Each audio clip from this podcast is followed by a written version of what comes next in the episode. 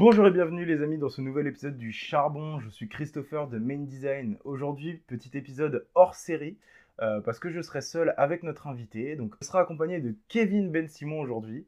Comment ça va? Salut Chris, écoute, ça va super bien. Euh, merci pour l'invitation. Bonjour à toute ta communauté. Franchement, ça fait ultra plaisir d'être là. Hâte de pouvoir échanger euh, sur de nombreux sujets là pendant pendant la petite heure qui va passer. Je sais même pas combien de temps ça va durer, mais bon, on verra bien. Hâte de le faire. ok. Bah écoute, moi aussi, euh, ça fait vraiment super plaisir de t'avoir. depuis bah, quasiment depuis le début qu'on se connaît, je t'avais invité au podcast parce que Enfin, je dirais, je donnerai mes raisons pourquoi. Donc, je vous rappelle le programme. Euh, donc, dans un premier temps, petite présentation de la part de notre invité. Je vous dis pourquoi moi j'ai souhaité l'inviter, la big problématique, un mini défi, et puis après on voit si on a des recos sur X ou Y sujet, et puis euh, et puis let's go. Ok. Allez, c'est parti, on attaque. Kevin, vas-y, parle-nous de toi. Ok, bon, comme tu l'as dit, je m'appelle Kevin Ben Simon, ça n'a pas changé depuis euh, une minute. j'ai 29 ans. J'habite à, Kiev actuellement, en Ukraine. Euh, qu'est-ce que je fais actuellement? Je suis coach euh, autour justement des sujets euh, qui touchent à la négociation, à la vente, à la psychologie de la vente, à la prospection. Je fais pas que ça, donc je suis coach pour des solopreneurs ou des petites entreprises. À côté de ça, d'ailleurs, j'interviens aussi dans des grands groupes où je vais plutôt être formateur sur plein d'autres sujets que juste la négociation. Et j'interviens aussi dans des écoles de commerce euh, type euh, ESSEC, Neoma, etc. en tant que professeur intervenant. Euh, auparavant, j'étais en CDI. Euh, j'étais en CDI dans une startup où j'étais euh, business manager, donc je manageais une team de commerciaux sur des sujets autour de l'informatique. J'ai fait ça pendant presque trois ans, ce qui m'a pas empêché pour autant de d'entreprendre. J'ai créé quatre boîtes, une dans le milieu des sanitaires qui s'appelle Vivo VC sur le e-commerce, une autre autour des sneakers, mais pas les sneakers à manger, comme on me le dit souvent, mais celle à porter parce que c'était une passion pour moi, et une autre autour de l'immobilier euh, tout simplement parce que j'avais envie aussi d'avoir des revenus euh, passifs. Donc, euh, donc voilà ce que j'ai fait très récemment. Et auparavant, j'avais un parcours un peu plus classique d'un point de vue académique. J'étais en école de commerce à Montpellier. Ça m'a permis de voyager, d'habiter en Chine. Ça m'a permis aussi de travailler dans des grands groupes comme Microsoft et d'apprendre des trucs assez incroyables. J'ai fait aussi du consulting en stratégie. j'ai fait plein plein de choses différentes. Je vous invite à aller sur mon profil Instagram Kevin-Ben Simon si vous avez envie d'en savoir encore plus sur cette partie-là, j'ai des stories à la une qui expliquent très très bien tout ce que j'ai pu faire. Euh, et il y a des choses vraiment diverses et variées. Je peux vous dire, à un moment donné, que j'étais même journaliste sportif. Donc, euh, donc vous verrez que euh, le parcours est, j'allais dire, assez incroyable. Le gars qui se sauce tout seul, mais du moins assez atypique et intéressant. Donc, ça peut aussi vous donner des idées et vous montrer qu'on peut se réinventer tous les jours. Totalement, totalement, totalement. Donc voilà, je pense que pour la majorité d'entre vous, vous avez compris pourquoi je voulais inviter Kevin. vrai background, vraie histoire, vrai expert. Et, euh, en plus de ça, humainement, c'est passé directement entre, entre lui et moi. Euh, on s'entend vraiment très très bien. Euh, on parle beaucoup tous les deux, donc c'est parfait. on nous met de, derrière des micros. le podcast, c'est vraiment l'outil qu'il nous fallait, on va dire ça comme ça. Du coup, voilà, moi, je vous, le redis, hein, mais Kevin, c'est vraiment un expert multicasquette. Euh, on va pas lui coller une casquette, c'est un vendeur, c'est un ci, c'est un ça. Non, c'est un expert multicasquette et c'est vraiment une chance. Donc euh, écoutez bien le podcast, va avoir du lourd. Euh, par rapport à la big problématique du jour, aujourd'hui, on va se poser la question de pourquoi on peut dire que tout est vente. Tout est vente dans notre quotidien. C'est une phrase que Kevin m'a dit lorsqu'on s'est rencontrés la première fois. Euh, il m'a dit non mais tout est vente, Chris, tout est vente au quotidien, depuis que tu es enfant, depuis toujours, tout est vente. Et j'ai travaillé, travaillé, travaillé là-dessus. Et je me suis dit, ok, maintenant que j'ai assez réfléchi là-dessus, je vais en parler, balancer mon ressenti et, euh, et euh, let's go. Et donc, bah, c'est l'occasion parfaite, puisque Kevin est avec nous aujourd'hui sur le podcast. Donc vas-y, dis-nous, selon toi, pourquoi tout est vente? Bah, Tout est vente parce que je considère que déjà, euh, on n'est pas tout seul dans notre société. On échange tout le temps avec des gens autour de nous. Et à partir du moment où on échange avec les gens, on essaye de les influencer d'une certaine manière, de leur apporter des choses, un point de vue, un avis, d'argumenter, de débattre. Euh, comme je te l'avais déjà dit, euh, il peut y avoir des débats, mais complètement euh, cons, j'allais dire. Hein, c'est qui est le meilleur entre Messi et Ronaldo. Bah là, tu rentres dans un débat. Et en fait, quand tu rentres dans un débat, tu rentres dans une vente, tu rentres dans une négociation. C'est pas juste un argumentaire rationnel. Il se passe beaucoup d'autres choses d'un point de vue des émotions, de la psychologie, etc. Donc déjà rien que pour ça, tout est vente. Ensuite, pour aller un peu plus loin, bah, quand on choisit quel film aller voir au cinéma, est-ce qu'on va plutôt voir des, euh, manger des sushis plutôt que de manger italien, boum, tu rentres dans une vente. Euh, et tu rentres pas juste dans le champ des expressions de je préfère ça par rapport à ça. Il va falloir convaincre peut-être une, deux, trois personnes d'aller dans ton sens, de faire la même chose que toi. Quand tu auras des enfants, c'est pareil pour se brosser les dents. Il faudra leur vendre le fait que c'est cool de se brosser les dents. Et si c'est pas cool, il faudra peut-être leur vendre autre chose, que c'est vital, que c'est nécessaire. Euh, J'en sais rien. Mais tu vas rentrer dans une vente et tu vas devoir trouver le bon argument qui va impacter ton fils ou ta fille pour qu'il se brosse les dents. Et parfois, le bon argument, c'est pas l'argument le plus rationnel. C'est pas dire, ah, il faut se brosser les dents parce que sinon, tu auras des caries. Parfois, pour un enfant, ça peut être autre chose, en réalité. Et une vente, c'est ça. Une vente, c'est je m'intéresse à la personne et je lui push l'argument qui va lui convenir et qui va fit avec cette personne-là. Et ensuite, dans vos jobs, si vous êtes en CDI, en CDD ou euh, quand vous êtes entrepreneur, c'est encore un autre niveau, euh, vous êtes dans une vente constante. Une vente de euh, je vends mes résultats pour avoir, je sais pas, une augmentation, par exemple. Une vente de je vends mes idées à mes collègues de travail pour les pour réussir à, à faire en sorte qu'ils soient euh, qu'ils se rallient à ma, à ma, ma cause. Et ensuite, quand vous êtes entrepreneur, là pour moi, vous êtes en vente quotidienne. Donc la vente quotidienne, c'est pas l'idée de vendre un produit, euh, dire hey les gars, euh, je vends euh, une paire de baskets 60 euros, il faut l'acheter. La vente quotidienne, c'est juste une histoire d'influence, de storytelling, de communication quotidienne qui vous permet de vous dire à la fin de la journée, j'ai parlé à un maximum de personnes de bon business, de mon rêve, sous différentes manières, parce que parfois on n'a pas besoin d'avoir le, le même pitch, mais je suis sûr en tout cas que tout le monde a compris ma valeur, tout le monde a compris ce que je fais, et du coup, je n'ai pas loupé de prospects potentiels. Donc, euh, voilà pourquoi je considère que tout est vente, tout est négociation, et, euh, et c'est très cool comme ça. Ouais, totalement, totalement. Moi, je suis. C'est, c'est une affirmation qui me plaît beaucoup et surtout qui m'a fait m'interroger sur une phrase que j'entends souvent euh, de la part de mon entourage, ma famille, même ma copine, qui me dit Ah, mais moi, je pourrais pas être commercial, euh, j'ai pas la tchatch. Et tu vois, moi, c'est quelque chose qui, Ouais. qui, qui m'énerve parce que bon, j'ai fait des études de, de négociation pendant deux ans. Euh, donc, je sais à quel point la négociation, c'est pas inné, c'est du travail, c'est beaucoup de travail, c'est apprendre des techniques, c'est apprendre à décrypter, à écouter l'autre, à vivre à travers, euh, enfin, à vraiment à comprendre l'autre. Et tu vois, cette phrase tout est vente, ça m'a fait euh, réaliser à quel point beaucoup de personnes qui te disent Ah, mais moi, je suis très mauvais commercial, je pourrais pas être commercial, j'ai pas la tchatch, toutes ces bêtises-là. Bah, en fait, tu te rends compte que quand tu vas au cinéma, tu vas tou- toujours voir le film qu'ils ont envie de voir. Quand tu vas au resto, tu manges toujours ce qu'ils ont envie de manger parce qu'en fait, c'est des super bons négociateurs dans leur vie, personnelle. Ils sont ultra compétents.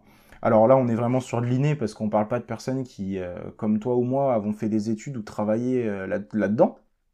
Mais on est quand même sur un certain nombre de personnes qui ont, euh, qui vendent au quotidien en fait, qui vendent au quotidien et peut-être même plus que toi et moi, puisque finalement, à chaque fois qu'ils ont une idée, ils vont devoir la, la pitcher et, et la vendre à tout le monde.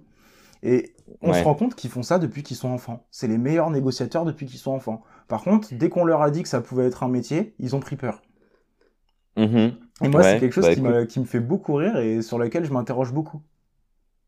je suis euh, totalement d'accord avec toi. Alors, euh, je pense que quand on est enfant, c'est le moment où on est euh, le meilleur dans la négociation. Pourquoi? Parce qu'on a beaucoup d'aplomb, beaucoup de culot, euh, beaucoup d'envie, beaucoup de certitude, et que du coup, euh, c'est des skills qui sont ultra intéressants quand on est vendeur. C'est quelque chose qui s'estompe un peu, euh, voire beaucoup, quand on grandit. Euh, mais ce qui est intéressant avec un enfant, euh, on, on en parlait, hein, c'est euh, c'est euh, il sait tout le temps s'il faut aller voir maman ou papa en fonction du sujet. Donc déjà, il capte à qui il doit vendre son idée. Ça, c'est intéressant. Ensuite, il sait exactement sur quel levier, en fait, il sait quel levier actionner pour avoir un certain résultat.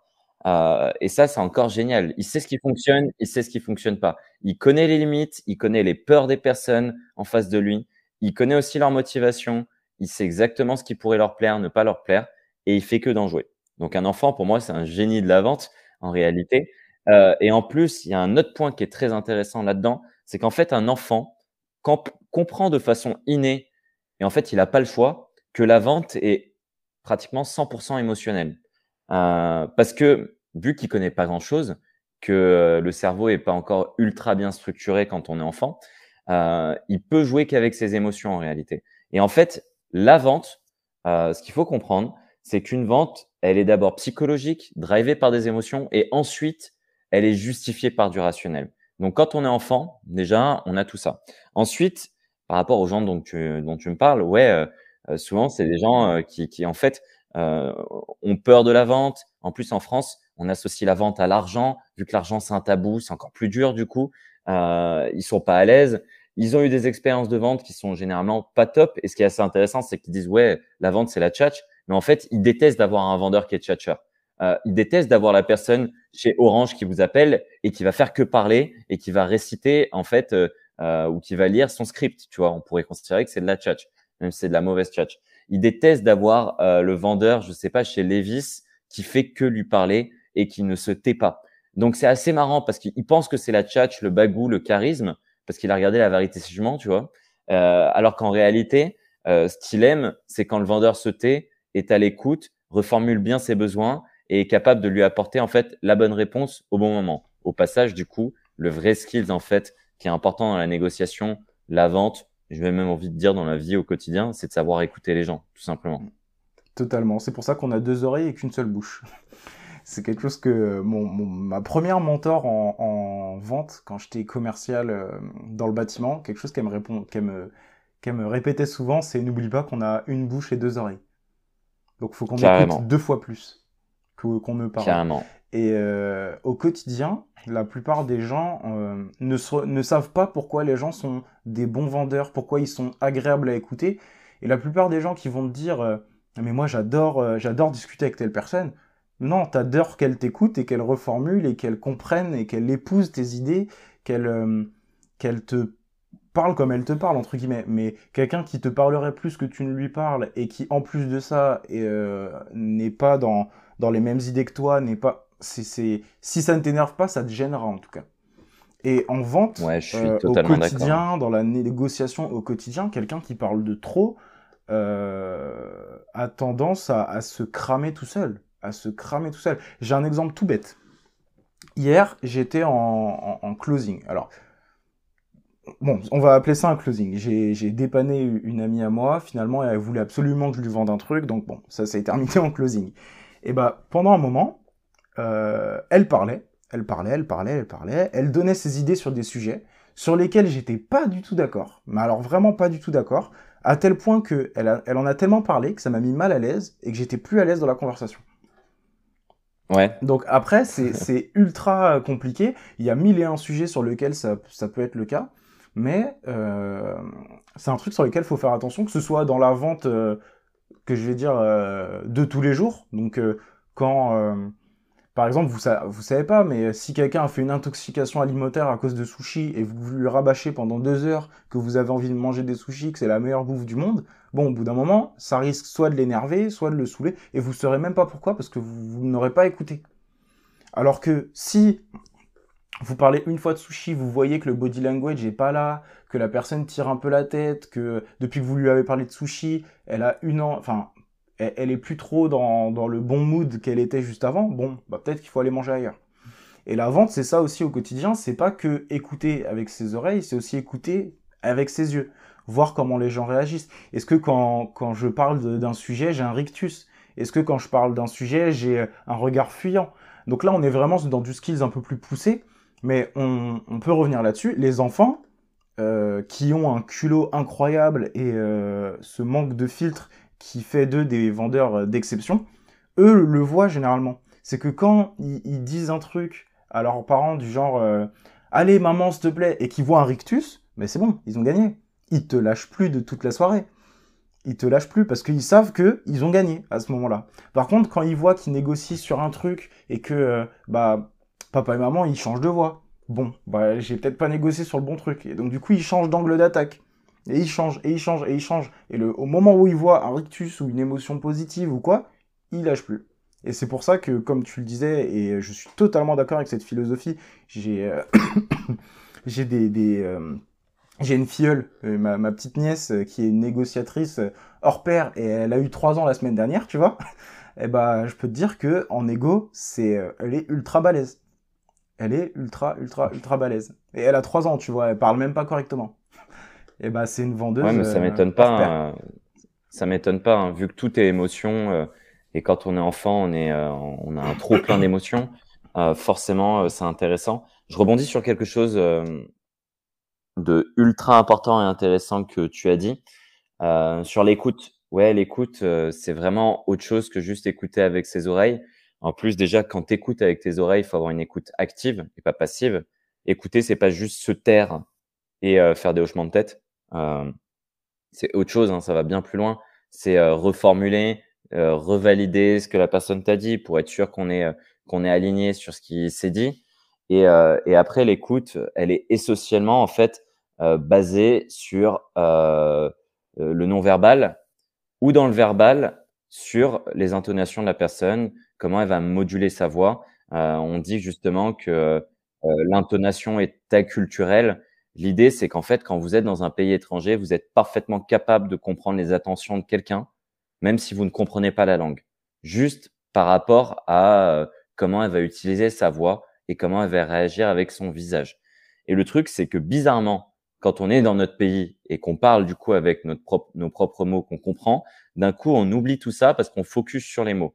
Et, euh, et c'est une grosse erreur. Euh, moi, je vous dis, euh, focussez-vous sur euh, comment la personne bouge, comment elle se tient, les rictus, les positions qu'elle adopte, sur comment elle module sa voix. C'est ultra important. C'est pour ça que du coup, je vous invite tout le temps à aller rencontrer vos prospects, vos clients en physique ou à minima à faire une visio, mais évitez les échanges de mails à tout va, évitez juste le téléphone euh, parce que vous perdez en fait 80 voire 90% du message. Donc, euh, donc vraiment, concentrez-vous sur les gens et faites comme quand vous étiez enfant, en réalité. Quand on est enfant, on comprend même pas tout ce que nos parents nous racontent en réalité, parce qu'ils emploient peut-être des mots complexes qu'on connaît pas, euh, peut-être qu'ils parlent trop vite, euh, peut-être qu'on n'est pas habitué à, à, ce genre de discussion.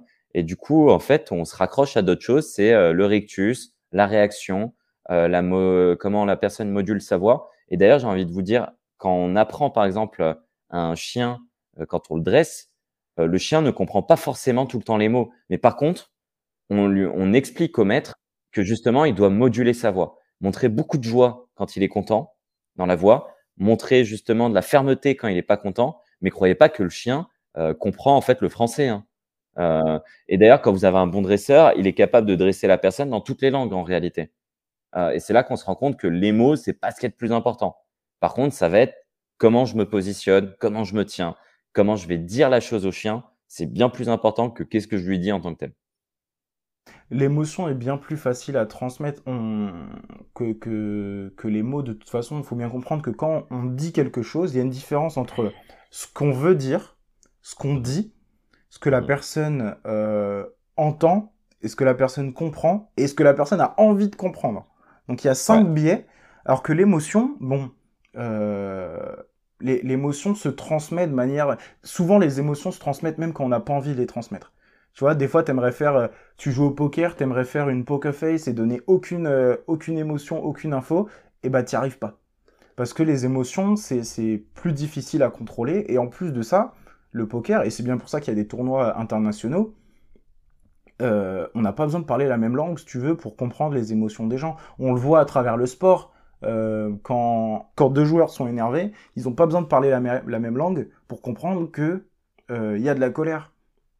Et donc, euh, c'est pour ça l'émotion est un vecteur plus rapide de, enfin ça, permet d'accélérer la compréhension avec les autres plus que les mots. Donc voilà, c'est un point sur lequel je voulais revenir parce que tu le disais et à juste titre, on vend une émotion et après on se le justifie. Moi j'ai un exemple tout bête, j'ai acheté une moto euh, au début de l'année. Euh, la moto, objectivement je suis trop grand pour la moto. Tu vois, je fais 1m93. Euh, la moto elle est prévue pour ah les gens. Ah ouais, je suis, je suis très grand. T'es aussi grand? Ouais. C'est un truc que j'aurais jamais capté. Désolé, hein. le petit aparté. Je dis pas que je pensais que tu étais nain, hein, mais ok. Je fais 1m93, tu vois, et ma moto, elle est prévue pour des personnes qui font 1m75, 1m80 la moto est tellement belle que je me suis trouvé toutes les justifications du monde pour l'acheter. Mais objectivement, c'est les émotions que la moto m'a procurées quand je l'ai vue qui ont fait que je l'ai acheté. Et ça, c'est vrai pour tout. Et euh, faites le test euh, là maintenant tout de suite à ceux qui nous écoutent. Prenez 5 secondes, mettez pause. faites le test. Dites-vous, c'est quoi le dernier gros achat que j'ai fait euh, Que ce soit un Mac, des chaussures, une voiture, peu importe. Et réfléchissez, est-ce que il y a des vrais arguments rationnels à votre achat et vous verrez que dans 90%, voire 99%, je me mouille pas trop en disant 99% des cas, en fait, c'est les émotions que, que, que cet achat vous procure, que ce soit par la finalité ou même simplement par l'achat en lui-même, plus que les arguments euh, que vous allez donner, en vérité.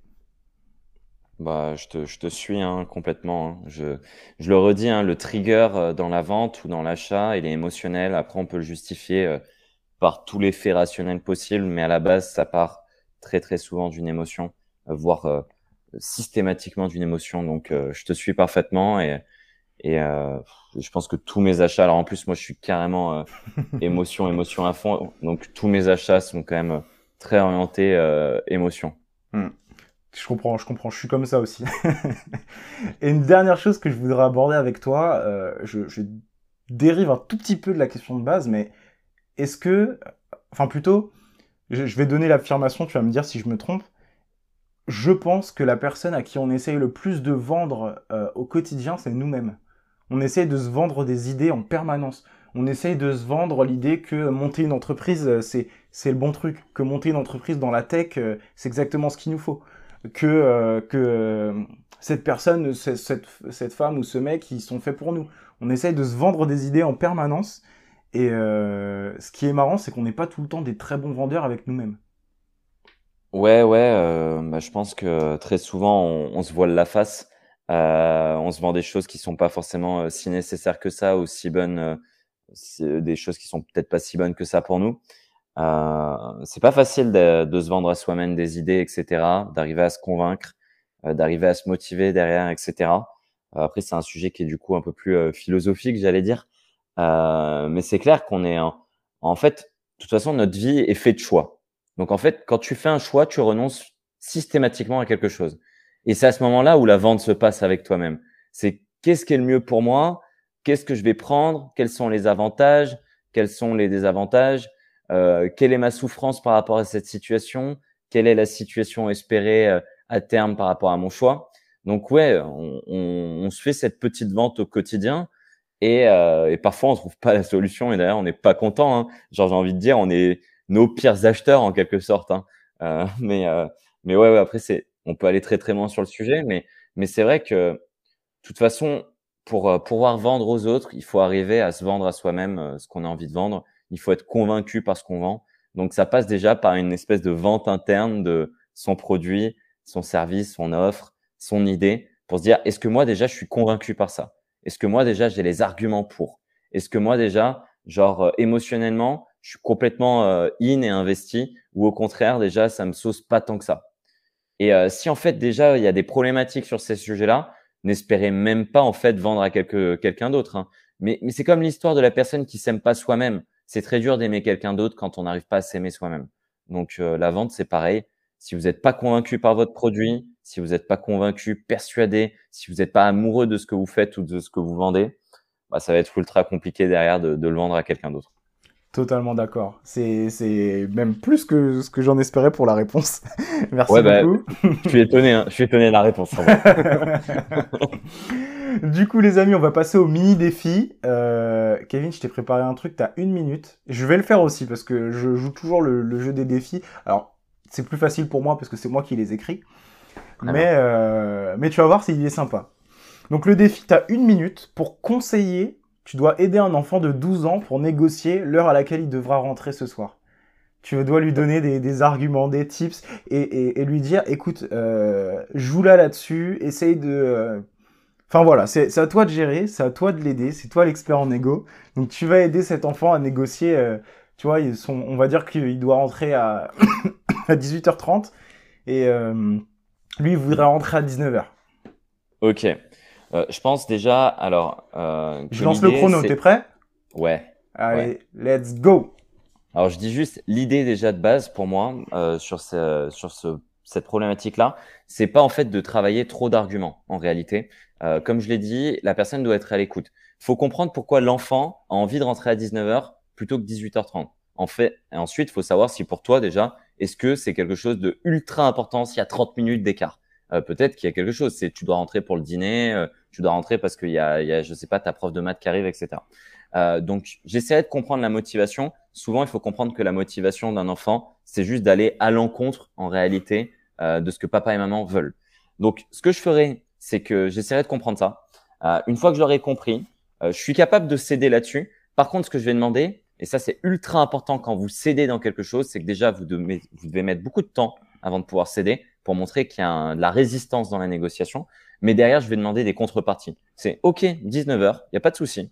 Par contre, voilà en fait ce que je te demande en échange. Et en échange, ça peut être euh, que je sais pas, tu m'aides à faire ci, tu m'aides à faire ça, euh, tu me promets ça, tu me promets ci, ainsi de suite, ainsi de suite. Euh, au top, je lui demanderai une garantie. Vas-y, termine, termine, termine. C'est ultra intéressant. Je, lui demanderai une garantie. Ça aussi, c'est important. C'est euh, qu'est-ce qui me garantit en fait que tu vas rentrer à telle heure? Euh, et ça, mm. c'est un truc qui est encore plus important avec un enfant euh, parce que dit 19 heures, mais peut rentrer plus tard. Et là aussi, euh, dans une négo, demandez tout le temps des garanties, des garanties d'être sûr d'avoir de l'engagement. Et euh, quand vous avez des oui de la part de votre enfant, il faut le mettre dans des actions derrière, dire OK, tu me dis oui, mais comment ça va se passer concrètement? C'est pas juste un oui de façade, c'est un oui d'engagement. Voilà ce que je ferai globalement. Désolé, j'ai tué. C'est pas grave. Écoute, c'est hyper intéressant comme sujet et en plus je sais que c'est difficile. Je t'ai pris au, dépourvu. On n'a pas d'enfants tous les deux, donc. Euh, bah écoute. Ouais, mais tu ferais quoi? Je me laisse une minute. Let's go. Euh, première étape, ouais, exactement comme toi. Je lui demanderai pourquoi il veut rentrer à 19h. Euh, la première étape pour euh, pour pouvoir négocier. Parce que s'il me dit que c'est pour euh, bah, que lui-même sait pas, de, de lui-même il va se convaincre que finalement 19h, 18h30 c'est pas pas une grosse. Carrément. Ensuite, s'il y a une vraie raison, j'essaierai de, euh, je le conseillerais de jouer sur euh, l'émotionnel, c'est-à-dire l'émotion le, le, de ses parents, d'aller voir le bon parent déjà, celui qui peut mm. potentiellement comprendre son émotion et, et, le suivre, et enfin jouer sur l'exclusivité, la rareté de, euh, de ce moment. Le fait que c'est quelque chose qui n'est pas arrivé, de, qui n'est jamais arrivé et qui ne réarrive, qui ne n'arrivera pas non plus euh, dans le futur euh, de manière régulière. C'est exclusif, exceptionnel et c'est particulier. Donc après, à lui de vraiment accentuer le caractère exceptionnel, urgent des choses. Donc ça, là, on rentre un peu plus dans, dans le marketing. Mais si ça se fait, moi, j'accentuerai vraiment là-dessus. Et voilà, j'ai fini en, en, une minute. Après, ouais, euh, on, on, pourra. Il est meilleur que moi, le Chris. bah, j'ai le chrono devant les yeux. non, mais c'est vrai qu'on pourra aller beaucoup plus loin, essayer de voir avec lui, euh, euh, bah, de l'engager, comme tu as dit, hein, l'engager, l'engager, avoir des garanties et mettre un caractère, je dirais même presque symbolique à, à 19h. Le fait que, ok, je t'accorde 19h, mais sache que c'est une confiance, c'est quelque chose de, de, de, spécial que je t'accorde. Et si tu ne respectes ça, tu brises quelque chose entre nous. Et là, je t'assure qu'il va rentrer à 18h55. c'est assez important. Et aussi, ce qui peut être assez intéressant, c'est que, en fait, vous avez des parents qui sont ultra à cheval sur des horaires et parfois qui font une bataille de tout, tu sais. Genre, euh, moi, 18h30, 19h, je sais que j'en aurais absolument rien à faire en réalité. Mais par contre, de montrer justement que c'est à caractère euh, pas exceptionnel, mais euh, que je te fais une fleur, et que c'est quelque chose d'important et que tu dois en avoir conscience en fait de, de ce moment-là, euh, je pense que j'arriverai à jouer dessus, euh, juste pour me dire ok, ça sera une munition pour plus tard dans une autre situation. dans une autre négo avec euh, avec ton, ton enfant. Il faut savoir que pour nous c'est plus dur. Hein, je tiens à dire à, ceux qui nous écoutent, pour nous, c'est plus dur cet exercice. Nous n'avons pas d'enfants. On n'a pas d'enfants, donc c'est vraiment. Euh, j'ai fait exprès hein, de nous mettre dans une situation que toi comme moi, on, ne connaît pas. Donc, euh, donc voilà. Bah, écoutez, les amis, c'est la fin de ce podcast. Kevin, est-ce que tu as des recos à nous faire? Des recos. Euh, là, tu es vraiment libre, hein, peu importe le sujet, de musique, film, compte Instagram, chaîne YouTube, paire de chaussures. Est-ce que tu as des recos à nous faire? Voyage, je sais que tu as pas mal voyagé, tu as pas mal bourlingué.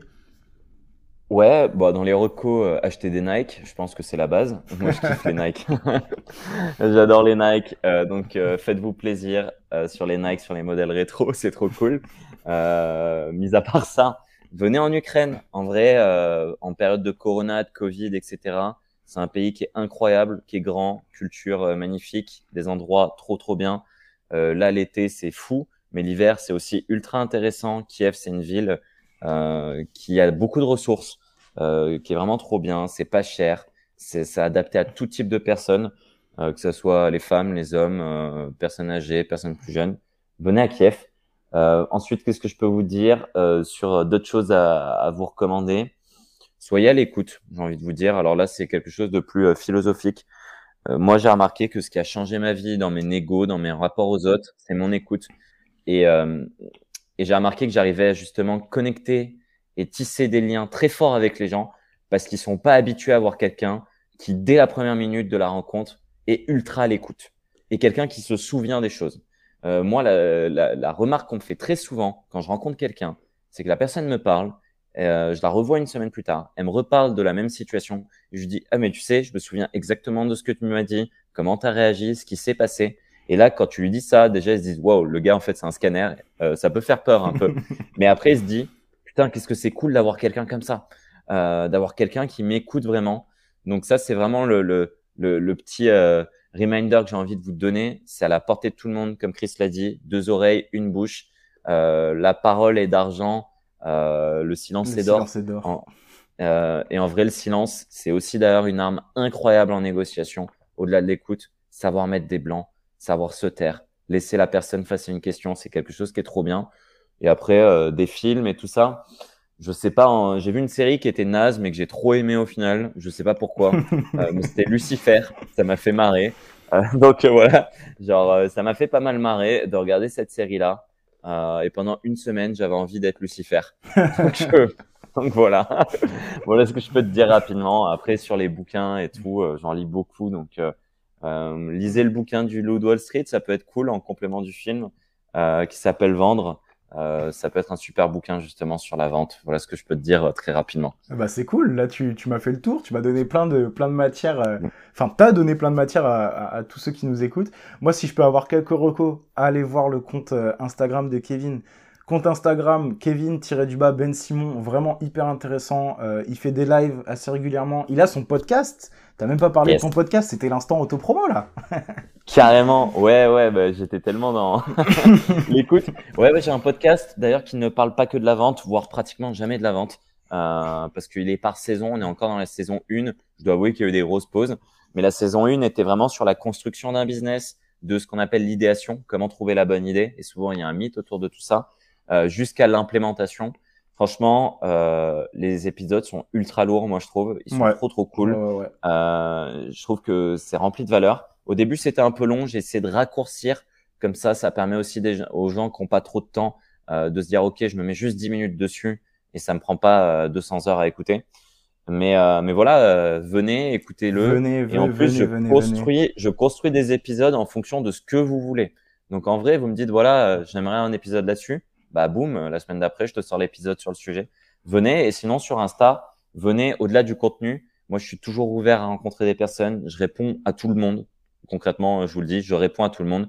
J'ai pas encore euh, 12 millions de followers, euh, mais pour moi, c'est quelque chose d'ultra important. Donc venez nombreux et euh, je serai très heureux d'échanger, de connecter avec vous et de voir euh, qu'est-ce qu'on peut faire ensemble. Yes, yes, yes. Je voulais, je voulais vraiment te faire de la promo déjà parce que tu le sais, on en a déjà parlé en off, mais euh, je trouve que, que ton compte reflète pas toute la valeur que tu peux apporter aux gens. Donc, euh, donc allez écouter son podcast, allez voir son, son compte Insta, allez discuter avec Kevin. C'est vraiment quelqu'un de un humain extraordinaire. C'est pour ça qu'il est aujourd'hui dans, dans le charbon. Euh, moi, si je peux continuer dans les recos, euh, moi je suis team Converse. Euh, alors Converse appartient à Nike, donc on peut dire que je suis un petit peu Nike, mais j'adore Converse. Truc marrant, anecdote tout le monde s'en fout, mais je vous le dis quand même, je fais du 47. Donc quand tu fais du 46-47 et que tu portes des converses, t'as des grands pieds. t'as des péniches, ouais. Mais euh, je, écoute, je kiffe la team Converse parce que j'ai euh, j'ai en tête un film iRobot avec euh, le réveil de Will Smith. Moi, j'aime tout ce qui est vintage en réalité. Euh, et pour moi, les Converse, c'est genre euh, des paires qui sont mythiques, donc euh, je valide 100%. Ah, clairement, clairement, clairement. Donc moi, en termes de reco, c'est ça. Et la dernière grosse reco que je, je vais vous faire, c'est une découverte que j'ai faite sur Netflix. Ça s'appelle En Bref. C'est une petite, une mini-série qui résume plusieurs sujets. Donc il y avait la première partie qui est en anglais, où ils font vraiment des En Bref sur plein de sujets, donc la musique, le sport et autre chose. Mais là, il y a un En Bref qui est sorti sur l'argent que je trouve euh, absolument génial. Donc il y a plusieurs épisodes et en fait, il décrypte les codes de l'argent. Et je pense que pour toute personne entrepreneur ou non, l'éducation financière est vraiment hyper importante et c'est ce qui fera la différence entre vous et le commun des mortels c'est une, éducation financière. Moi, j'ai pas eu cette chance de par mon, histoire d'avoir une éducation financière. J'ai dû la faire seule. Et aujourd'hui, je vois la différence entre mes amis qui ont une éducation financière et ceux qui ne l'ont pas. Parce qu'au quotidien, on ne parle pas d'argent et on ne vit pas avec l'argent de la même façon. Donc je vous conseille cette mini-série qui est vraiment top. C'est très très bien expliqué. En plus, le premier épisode, ils, ont rendu ça hyper sexy parce qu'ils parlent des arnaques autour de l'argent, donc autour des systèmes euh, pyramidal type euh, la pyramide de Ponzi ou, euh, ou d'autres. Et vraiment, c'est hyper mhm. intéressant. Euh, il parle d'une grosse arnaque qu'il y a eu à l'échelle internationale. Je vous spoil pas, allez voir. En bref, sur Netflix et vous allez kiffer. Ok, bah, j'irai checker. D'ailleurs, j'allais me faire un petit Netflix tout à l'heure, donc eh je pense bah, que je vais checker ça. Let's go. et eh bah, merci, Chris, en tout cas. Merci à toi, Kevin. Merci beaucoup. Euh, merci à tous de nous avoir suivis. Le podcast est disponible sur toutes les plateformes. Euh, n'hésitez pas à nous laisser un petit commentaire, positif ou négatif, ça fait toujours plaisir et c'est grâce à vous qu'on améliore le podcast au quotidien. Euh, où on peut retrouver Kevin, vous le savez déjà, son podcast, son Instagram. Et puis, euh, je vous dis à la semaine prochaine, les charbonneurs et les charbonneuses. À bientôt pour les charbonneurs et charbonneuses. Merci, Chris. Le meilleur pour toi et le meilleur pour les gens qui nous écoutent. Yes. Ciao.